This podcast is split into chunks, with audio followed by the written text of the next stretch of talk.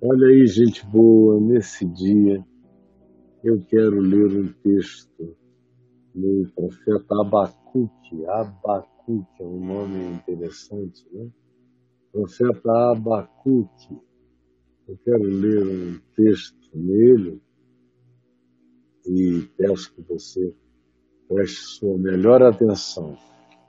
E o texto é de um homem muito, muito magoado, machucado de ver o que estava acontecendo no meio do seu povo e como aparentemente Deus não agia, a violência para todo lado e nenhuma salvação, muita injustiça nenhuma intervenção divina. Você conhece esse tipo de situação?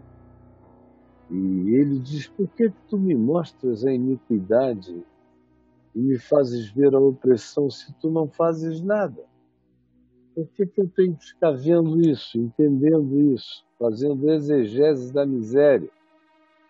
Pois a destruição e a violência estão diante de mim, a contenda e o litígio se suscita o tempo todo ao meu lado, mas ao mesmo tempo eu não vejo nenhuma intervenção tua. Por que tu me fazes ver? Por que tu me mandas olhar essas coisas se aparentemente não há resultado da tua parte? E aí ele diz: Não és tu que és desde a eternidade? Tu não és o Deus Santo? O Senhor, ó Senhor, para que executar juízo? Foi para executar juízo que tu nos puseste aquele povo para nos maltratar. Tu és a nossa rocha, a nossa fundação. Tu fazes alguns virem nos disciplinar. Mas aonde está o teu socorro? Tu és assim tão puro de olhos que não podes ver a opressão é por isso que tu deixas que os outros nos oprimam de maneira impertinente até o fim. Por que fazes os homens como os peixes do mar, como os répteis, que não tem quem os governe? A nossa vida está um caos. Um governador, presidente, a gente não tem. É tudo solto, largado, é uma confusão. E, e o que acontece é que tem gente se dando bem no meio dessa história.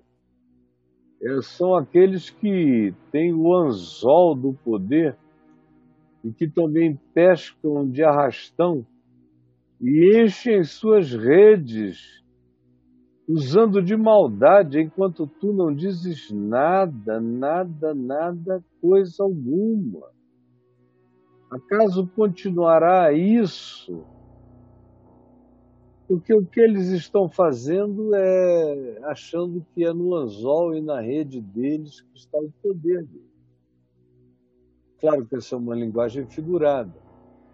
Ele está dizendo os instrumentos deles são efetivos, são eficazes, eles estão enriquecendo e tu não dizes nada e eles estão lá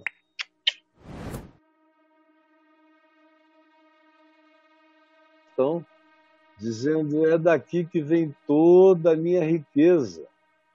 E Deus não faz nada, não quer saber como é que a gente a obtém.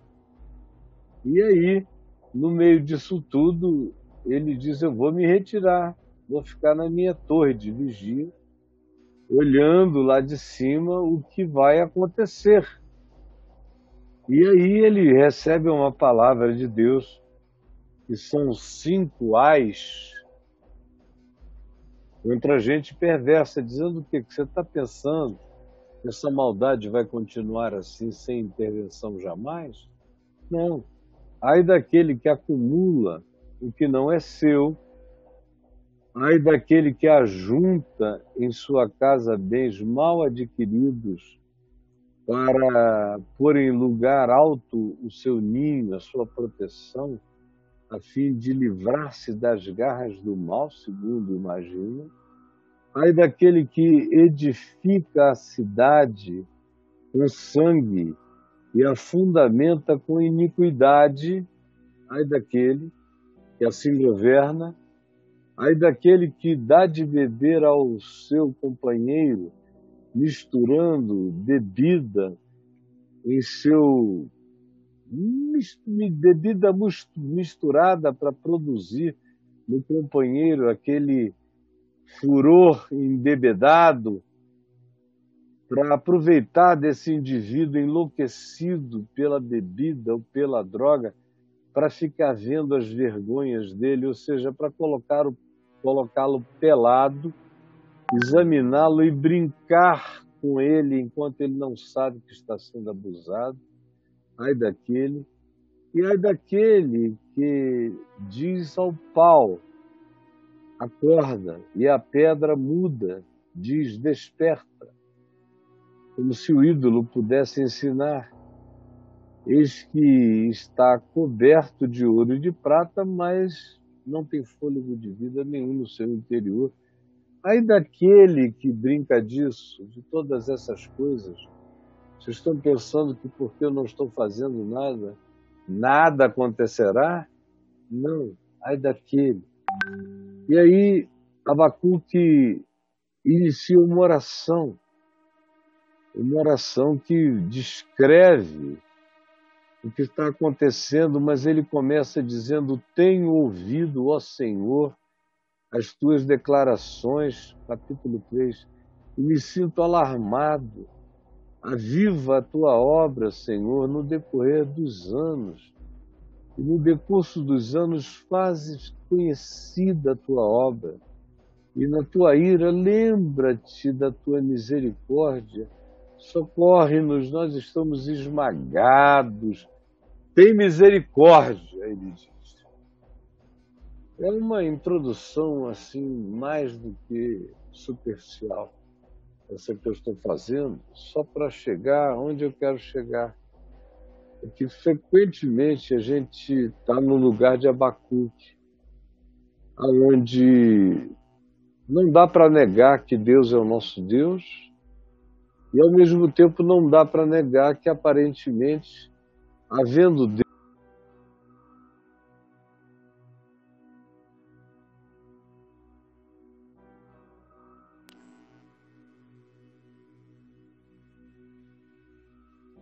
Havendo Deus, havendo Deus, todavia, não há ação de Deus.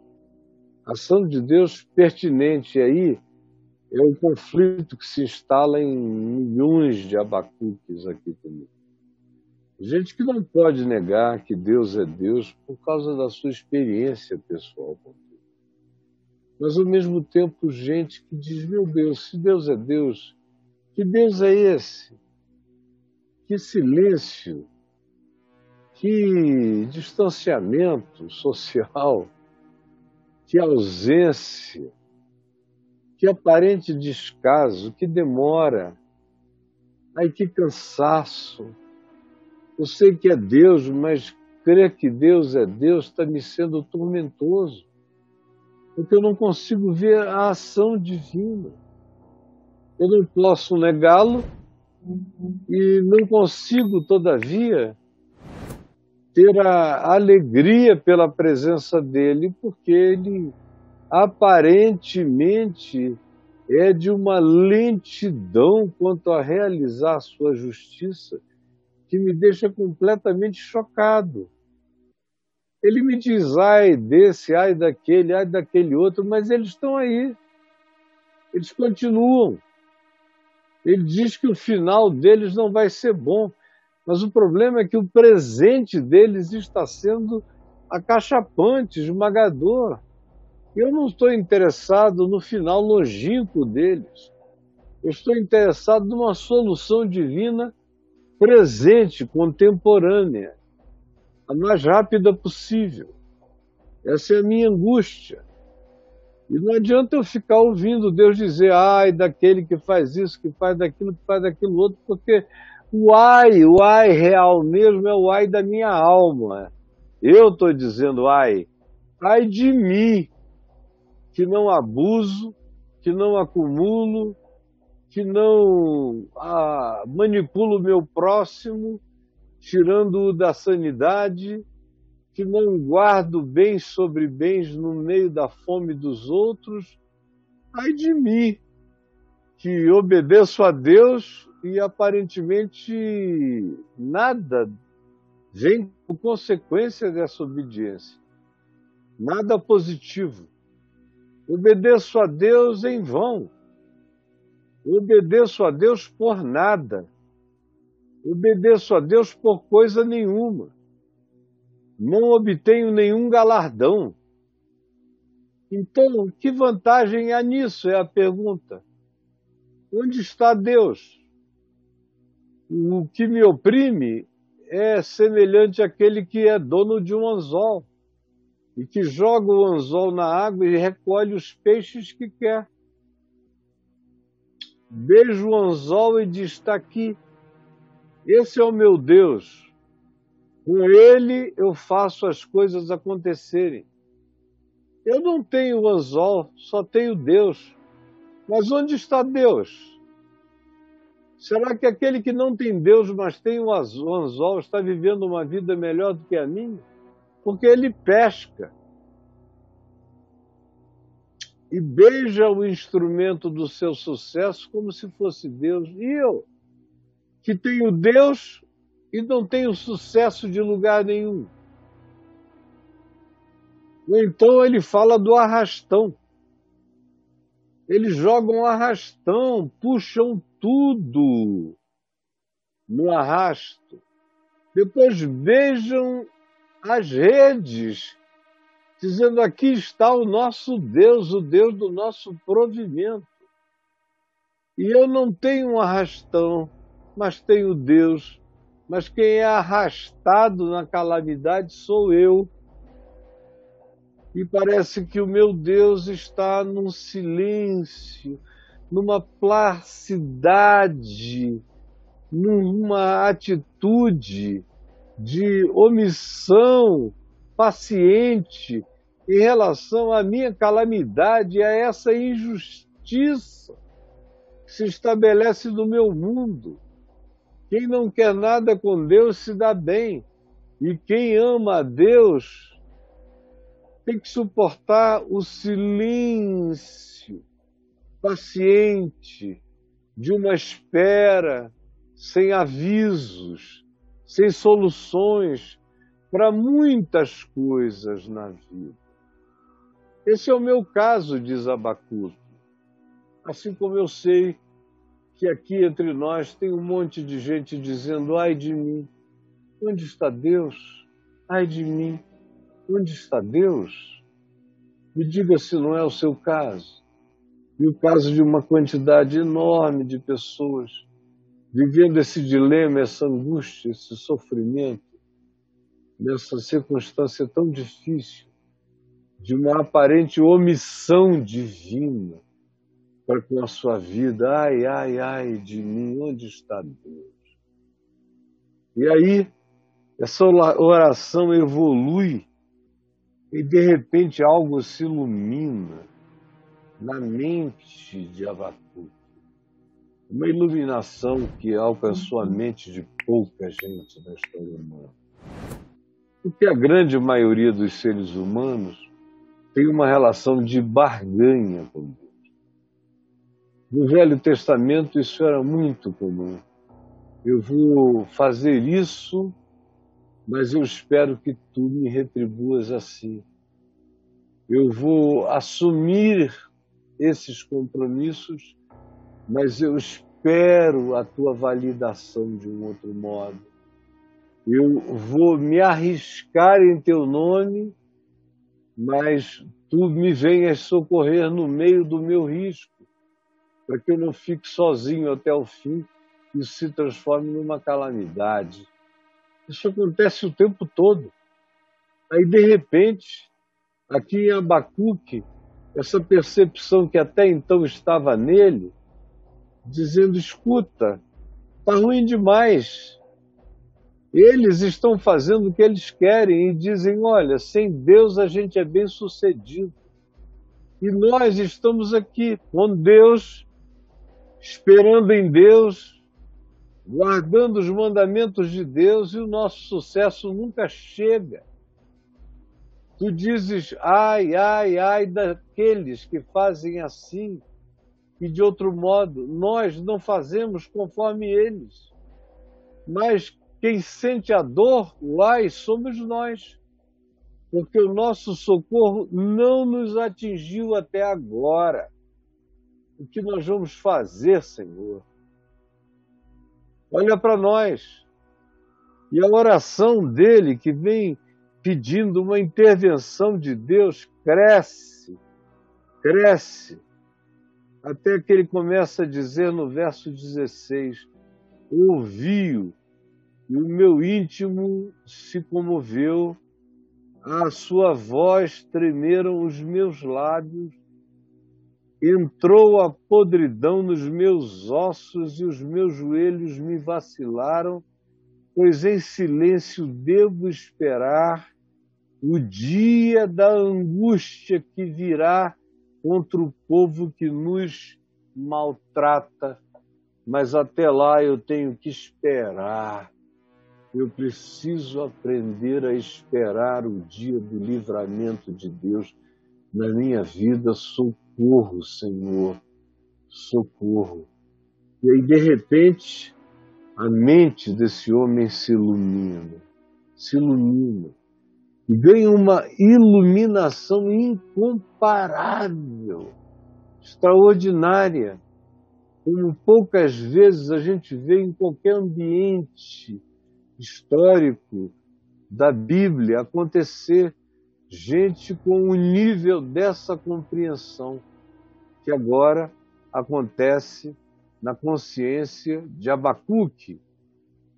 E é quando ele diz essas palavras extraordinárias, que eu pessoalmente gosto de tê-las guardadas no meu coração.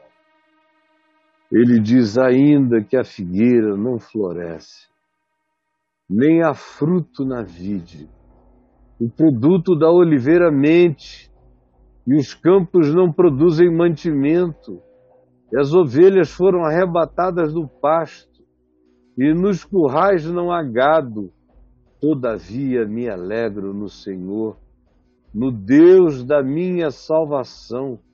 O Senhor Deus é a minha fortaleza e faz os meus pés como os das corças e me faz andar altaneiramente. Ele vem numa lamúria esperando intervenções de Deus contra o inimigo. O coração dele está meio parecido com o coração de Jonas, querendo que aqueles que fizeram mal a eles, que o povo, que ele diz, aquele povo, ele não quer nem mencionar o nome, que nos fez todo esse mal, que sobre ele venha juízo. Eles são os dos ais, ais e ais, eu sou aquele que digo, ai, ai, ai, ai, ai, ai, ai, ai, ai, ai, que estou com dor.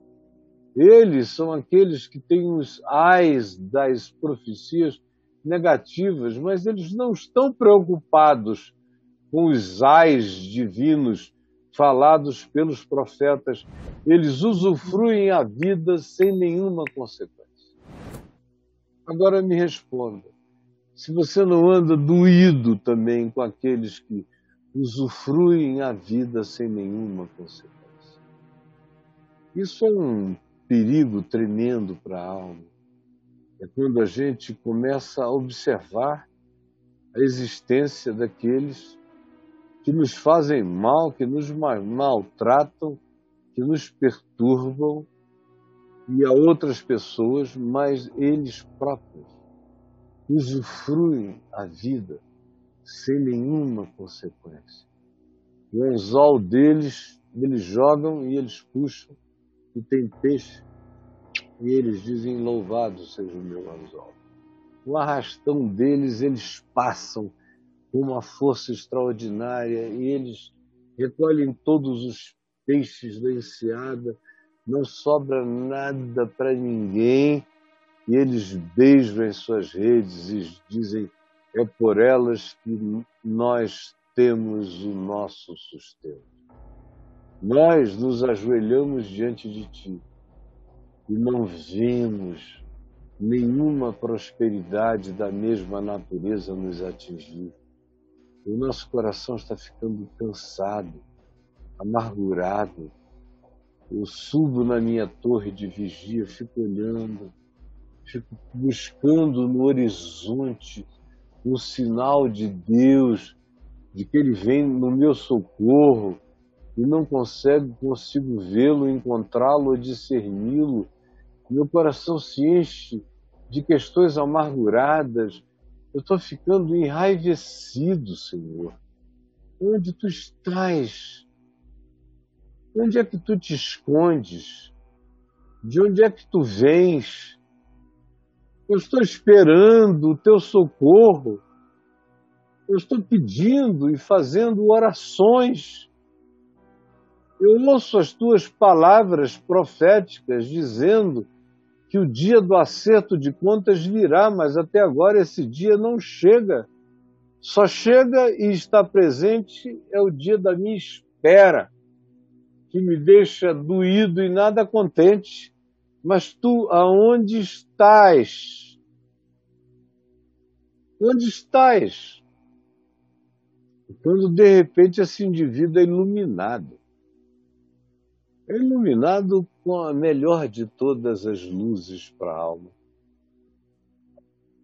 Quando de repente ele traz esse ainda que, ainda que. Até então ele estava perguntando por quê, por que demora tanto, por que, que tu não nos salvas, por que tu não nos socorres, por que tu nos deixas ter dor tão prolongada, angústia tão contínua, miséria tão crônica, tão estrutural? Por que, que a minha condição é de uma mazela tão persistente? Por quê? E aí ele troca subitamente o porquê pelo ainda que. Isso parece uma tolice de natureza verbal, mas não é. Isso carrega uma atitude monstruosamente diferente de natureza existencial. É quando eu, por algum milagre do Espírito Santo, o mesmo milagre que eu estou esperando que ele opere na sua vida, no seu coração, na sua mente hoje, agora, você pare de perguntar por quê.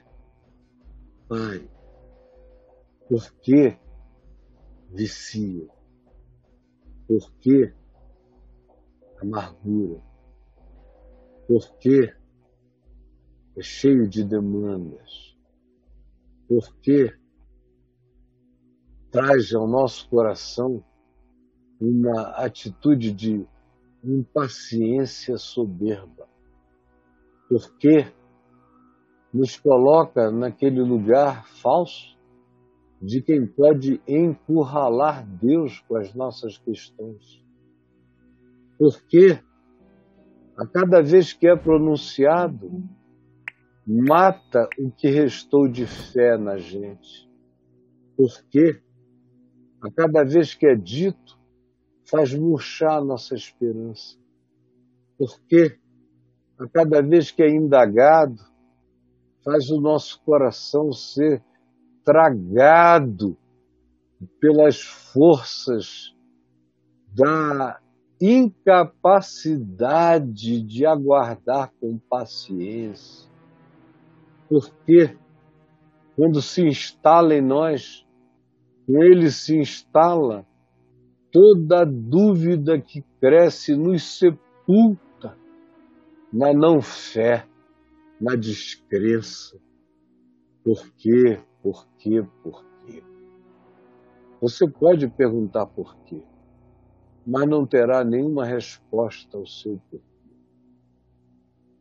A única resposta possível ao porquê é respondermos porque tu és Deus, porque tu és soberano, porque tu vês, porque tu sabes, porque tu me amas, porque tu cuidas de mim, porque tu não és alheio, porque tu não és alienado, porque tu não és omisso, eu continuarei a confiar em ti.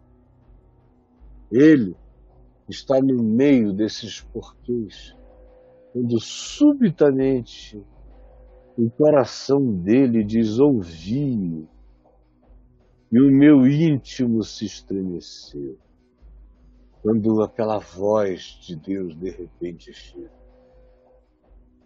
E não diz muita coisa, mas nos estremece tudo.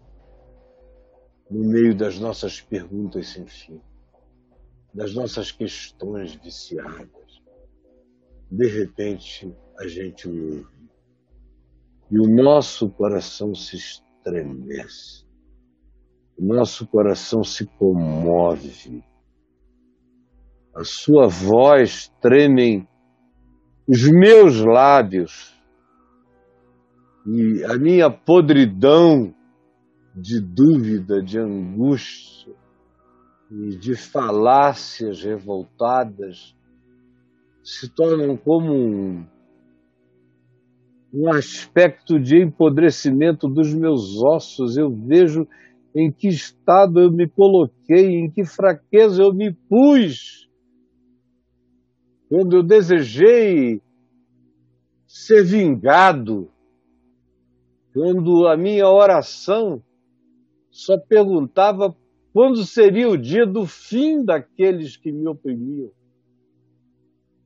E enquanto eu pergunto a Deus pelo dia do fim dos que me oprimem, eu só fico com porquês, sem nenhuma solução eu só fico com a admiração invejosa do anzol e do arrastão com o qual eles fazem o que querem na existência, arrastam os homens a seu bel prazer e cultuam o seu próprio poder. Sim, enquanto o meu coração não ouve e não se aquieta diante da voz de Deus e para de ficar apenas perguntando quando será a hora da minha vingança contra eles, eu fico apenas com a podridão dos meus ossos, dos meus ossos que vão apodrecendo com os meus porquês. Quanto mais eu pergunto por quê, mais doente eu fico, mais apodrecido na estrutura do meu ser eu me coloco quando o meu olhar é para o outro, que me faz mal, que me maltrata, que me diminui, que me esmaga, que me deprime, que me arrasa, e eu fico querendo me livrar dele, tanto mais quanto o objetivo da minha vida seja me livrar do meu próximo inimigo, que não tem consideração pela existência de ninguém, que pesca, mas me deixa com fome, que passa o arrastão, mas não me dá nenhuma porção de peixe para eu ter com que comer, me tira todos os meios e recursos e me deixa ir à míngua, enquanto ele é a causa da minha vida e por ele eu me motivo. Tudo que eu tenho são esses porquês, porquês que me apodrecem os ossos. são as profecias e os ais que virão sobre eles, mas que nunca chegam, e eu demando de Deus que cheguem, e tanto mais quanto eu assim faça, mais doente, mais apodrecido, de amargura e de impotência eu me coloco.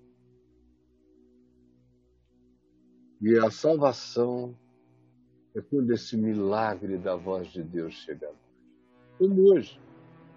Eu estou aqui falando baixinho, eu estou aqui tomado de uma dificuldade enorme de pensar no dia de hoje, eu estou também acometido por um.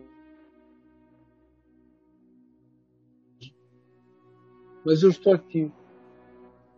Porque tudo o mais é só sensação, impressão.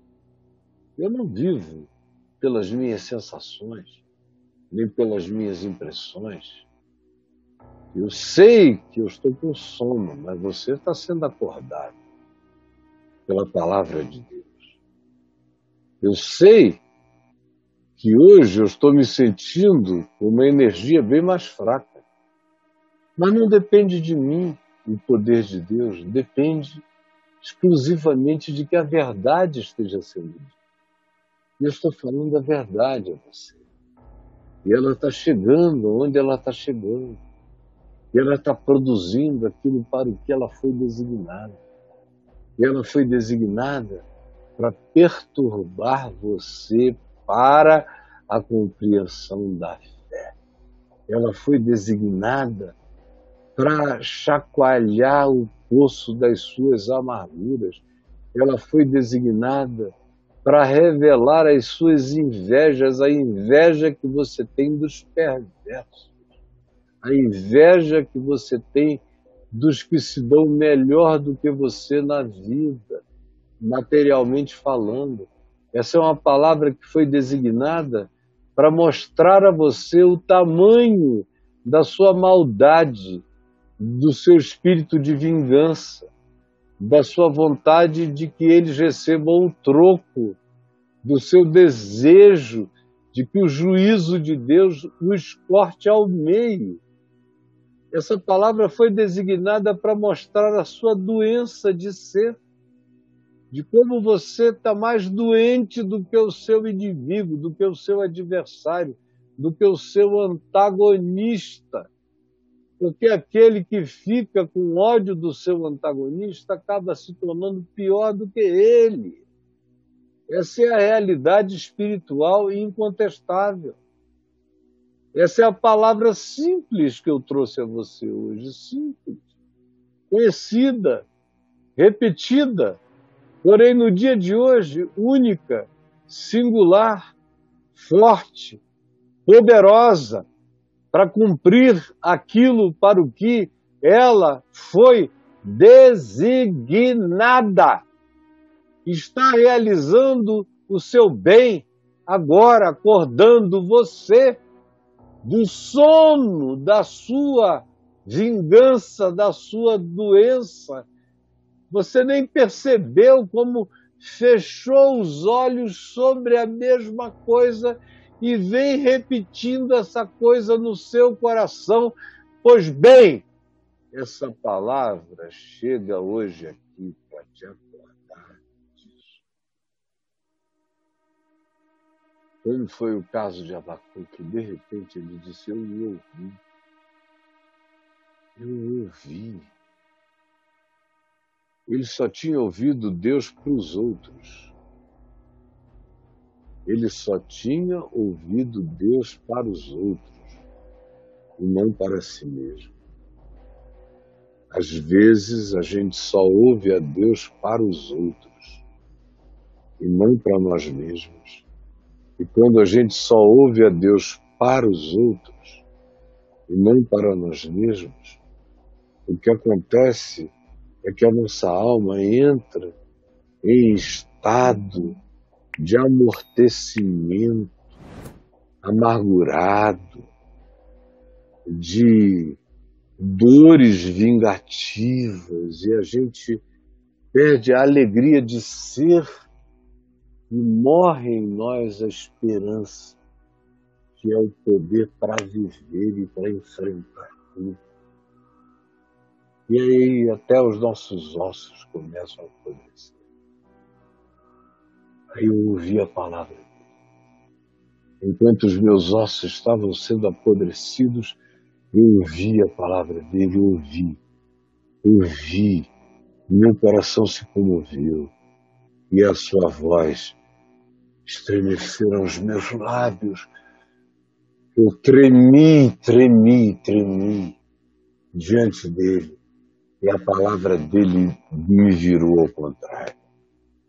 Olha como a palavra dele virou esse homem de uma vez. Ele estava ali cheio de ais, ais, ais, ais, dores, zangas, raivas, desejo de juízo, buscando a vingança de Deus na vida daqueles que o oprimiam e oprimiam o seu povo. Enquanto isso, seus ossos estavam apodrecendo, a sua mente tinha ficado frisada numa ideia única, e ele perdera toda a vivacidade de ser e a oportunidade de aproveitar a vida. Aproveitar a vida, porque quando você concentra o seu olhar naquele que faz mal a você e naquilo que faz mal a você, e na conjuntura que impede o progresso da sua vida, você deixa de usufruir o que na vida você já tem. Você deixa de usufruir o que na vida você já tem. Quando os seus olhos só veem o inimigo, você deixa de usufruir o que na vida você já tem. Eu vou repetir isso para você. Quando os seus olhos só veem o seu inimigo, você deixa.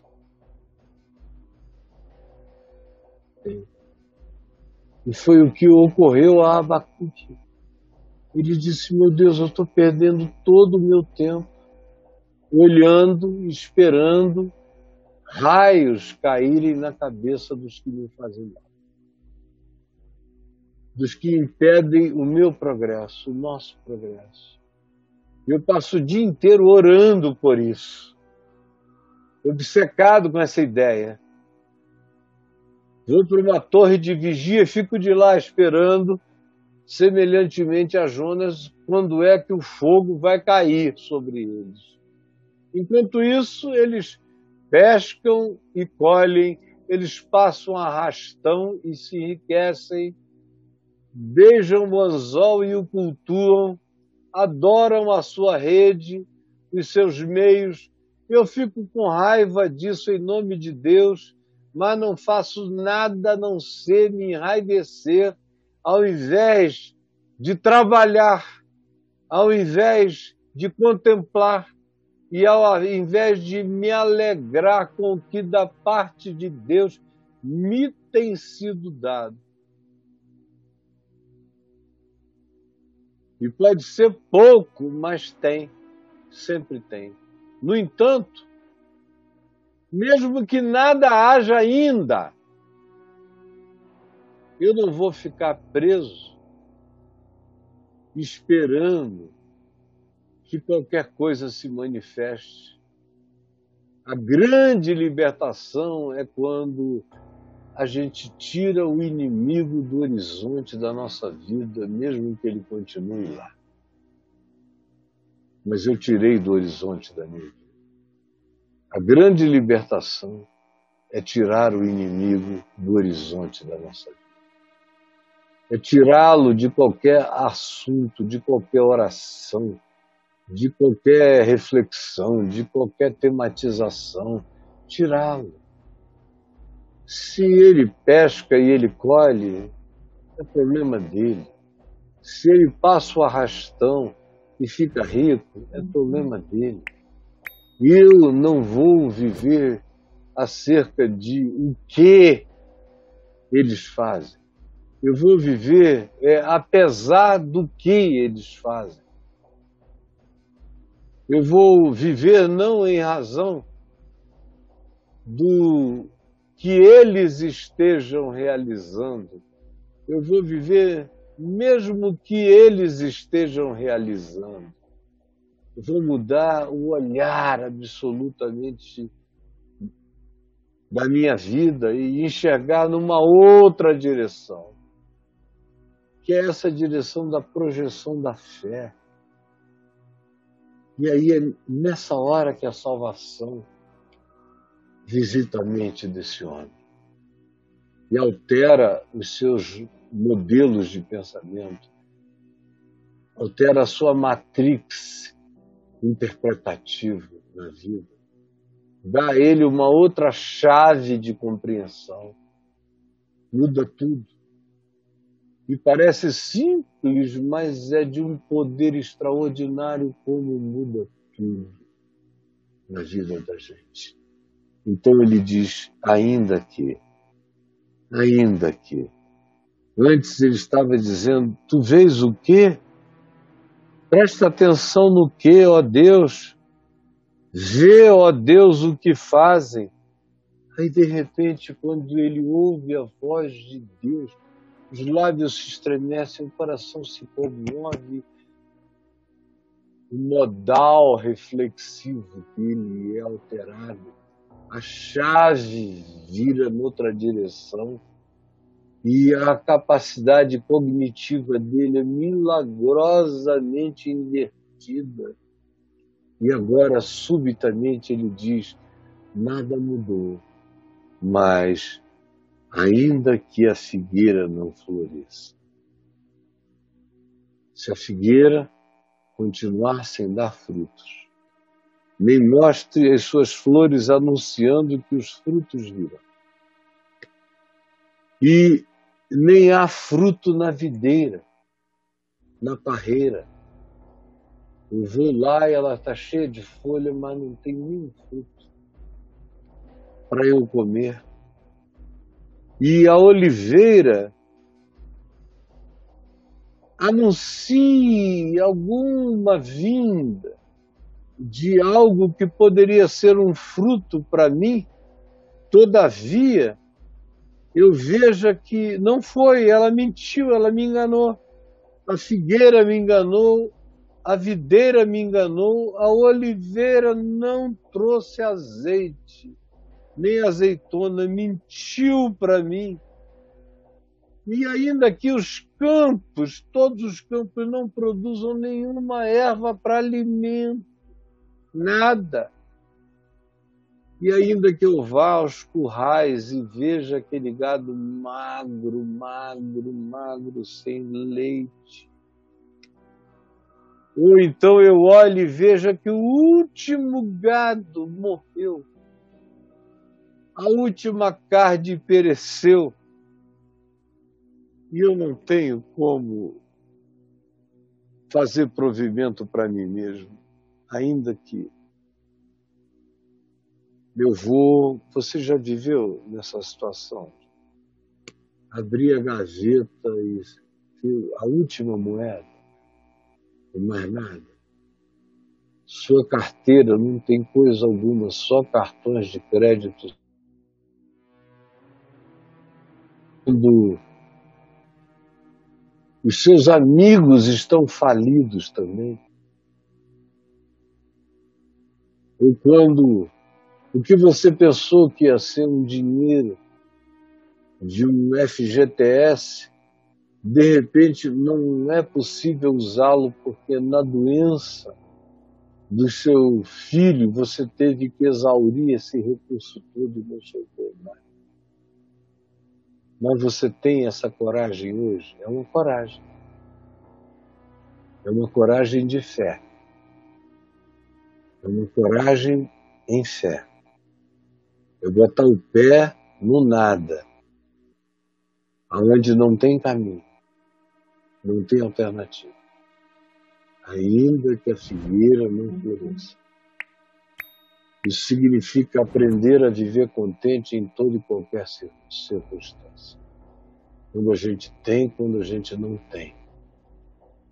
A gente aprende, aprende pela fé o contentamento a gente aprende nesses dias a dizer: Senhor, eu estou vivo e isso é sinal do teu favor. Eu não tenho, mas eu sou. Senhor, eu não tenho, mas eu sou. Senhor, eu não tenho, mas eu sou. Enquanto a pessoa não aprende que o grande sucesso é ser, é ainda ser, é ainda estar, é ainda saber, é ainda poder confessar, é ainda poder crer. Eu não tenho nada, mas eu ainda posso crer. Repita comigo: eu não tenho nada, mas eu ainda posso crer. A minha dispensa está vazia, mas eu sou. Eu não possuo, mas eu sou. Eu não tenho, mas eu sou. Eu continuo sem provimentos materiais, mas eu ainda sou.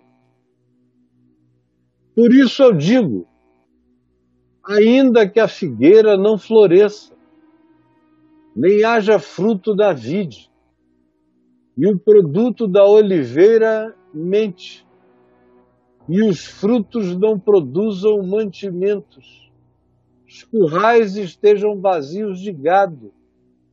Todavia, eu me alegro no Senhor, no Deus da minha salvação. Ainda que, todavia, esse ainda que tem que ser seguido desse todavia da fé, todavia da esperança. Gente, o que eu estou dizendo aqui é a palavra mais importante que você poderia ouvir na sua existência. Eu estou falando baixinho, quietinho, sem efusividade, sem muita ilustração, mas eu sei o que eu estou falando a você. Quando a gente tem essa coragem de dizer, ainda que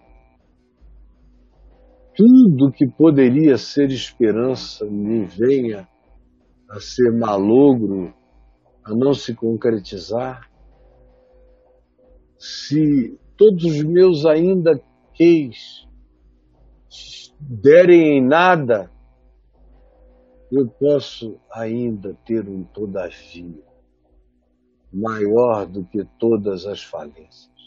Essas são as pessoas invencíveis, entendeu? As pessoas invencíveis são essas. São as pessoas que carregam uma resistência invencível na fé. São essas. São essas que combatem a falência com ainda que, ainda que não tenha, ainda que não venha, ainda que não apareça, ainda que não me afirme, ainda que não me doe, ainda que eu não venha possuir todavia, todavia. Quando eu tenho um ainda que, que se faz seguir de um todavia esperançoso, eu posso. Eu posso tudo naquele que me fortalece. É isso que Paulo está dizendo em Filipenses. Posso todas as coisas daquele que me fortalece. Quando eu aprendo a viver contente em toda e qualquer circunstância, tendo ou não tendo, tendo um ainda que que descreva tudo que não esteja, que não seja e que não tenha aparecido ainda. Todavia, todavia, eu me alegro no Senhor. Não tenho nada, mas eu tenho tudo. Eu posso ter todas as coisas e morrer vazio, com vontade de me matar todos os dias, sem significado. Mas quando eu tenho um todavia que me põe no caminho de me alegrar no Senhor, no Deus da minha eu não tenha nada, eu sou o homem mais poderoso. Eu posso não ser o Jeff, dono da Amazon, mas ele teria que viver mil vidas para ter a riqueza que me habita. Eu posso não ser um Bill Gates, nem ter nenhuma Microsoft. Mas eu tenho uma Macrosoft espiritual que me habita de eternidade a eternidade. E não. Eu posso não ser nenhum Zuckerberg da vida, mas eu possuo o meu nome escrito não no Facebook, mas no livro da vida. Eu tenho o Deus da minha salvação. É nele que eu me alegro. É nele que eu me ponho em pé. É nele que eu tenho atravessado os dilúvios, os vendavais, os perigos. É nele que eu tenho suportado a explosão dos vulcões. É nele que eu tenho acalmado meu coração nos sustos. É nele que eu tenho encontrado alegria na tristeza. É nele que o meu coração tem encontrado consolação na dor mais incompartilhável. É nele que eu tenho encontrado perdão sob as acusações mais imperdoáveis. É nele que eu tenho encontrado sanidade no meio de toda a loucura que me cerca. É nele, no Deus da minha salvação, que eu tenho a minha alegria, ainda que tudo pereça, tudo venha a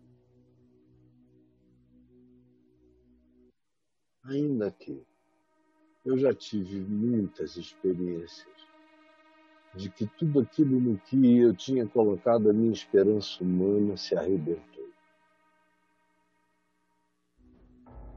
todos os meus ainda queis. No meio das dificuldades eu dizia não. Mas eu ainda tenho algumas coisas. Aí você vai botar a mão e você descobre que a figueira não floresceu, que não tem fruto nenhum na vide. Aí você corre para oliveira, mas o produto dela mentiu, não deu em nada, não aconteceu. Aí você olha para o curral não tem mais nenhum gado. Você corre para os campos e nem na espontaneidade das campinas apareceu nada que sirva para sustento.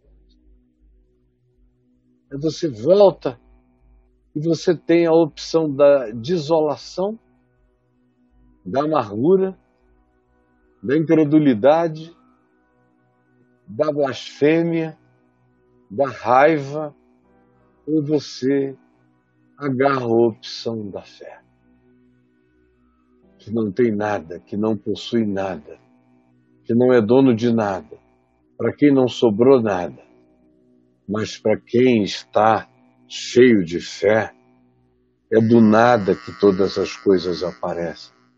É do invisível que as coisas visíveis surgem.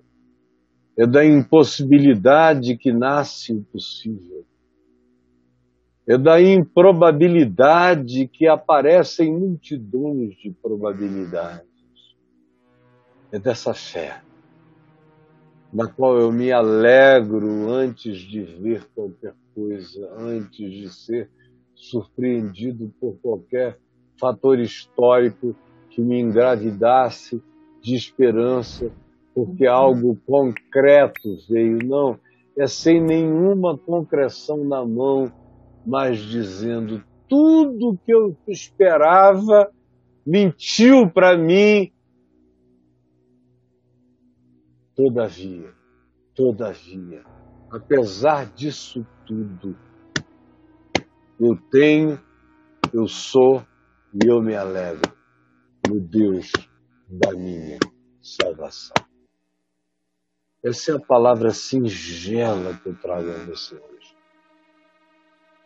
esperando que o Espírito Santo faça você ficar prenho dessa palavra, prenho, simples, singela e poderosa, revolucionária, transformadora.